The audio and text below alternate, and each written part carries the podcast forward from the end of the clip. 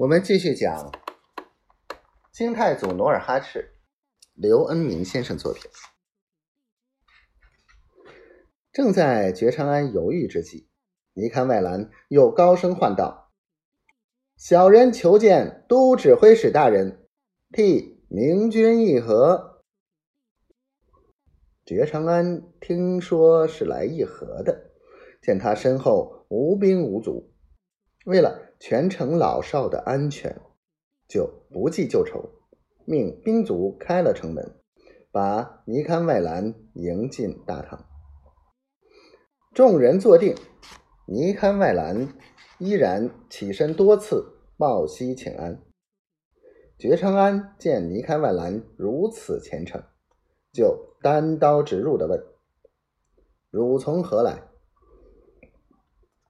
尼堪外兰。连忙答道：“刚从明军军帐里出来，总兵大人说，他不知都指挥使与古勒城主有亲戚关系，所以发兵冒犯。今闻您远道施救，方知你们两家有翁婿之亲。今小人在总兵面前替您说情。”李总兵才答应议和退兵，此话当真？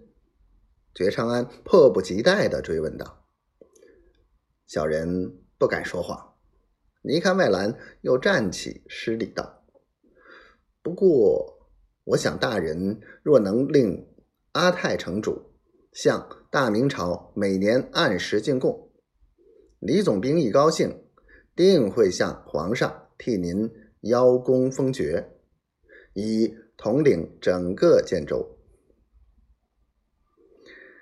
觉长安听了尼堪外兰的甜言蜜语，虽然半信半疑，但总觉得舒舒服服，就连忙追问道：“你说的话是何人之意？如若总兵大人不点头。”小人怎敢胡说八道？尼堪外兰嘴里喷着唾沫星子，又添油加醋地说：“小人曾在总兵大人那里见到皇上新赐的龙虎将军印，还有什么建州卫都督敕书。如若不信，请大人明天就去李总兵府上过目。”觉昌安信以为真，当日就设宴款待尼堪外兰。